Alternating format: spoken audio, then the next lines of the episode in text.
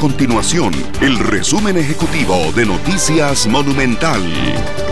Hola, mi nombre es Fernando Muñoz y estas son las informaciones más importantes del día en Noticias Monumental. Costa Rica registró hasta este lunes 11.534 casos positivos de COVID-19 luego de que en las últimas 24 horas se contabilizaran 420 nuevos contagios. Además, las autoridades reportan ya 66 personas fallecidas a causa del nuevo coronavirus en el país. Esta cifra representa un aumento de 4 casos en las últimas 24 horas. Estas y otras informaciones las puede encontrar en nuestro sitio web www.monumental.co.cr. Nuestro compromiso es mantener a Costa Rica informada. Esto fue el resumen ejecutivo de Noticias Monumental.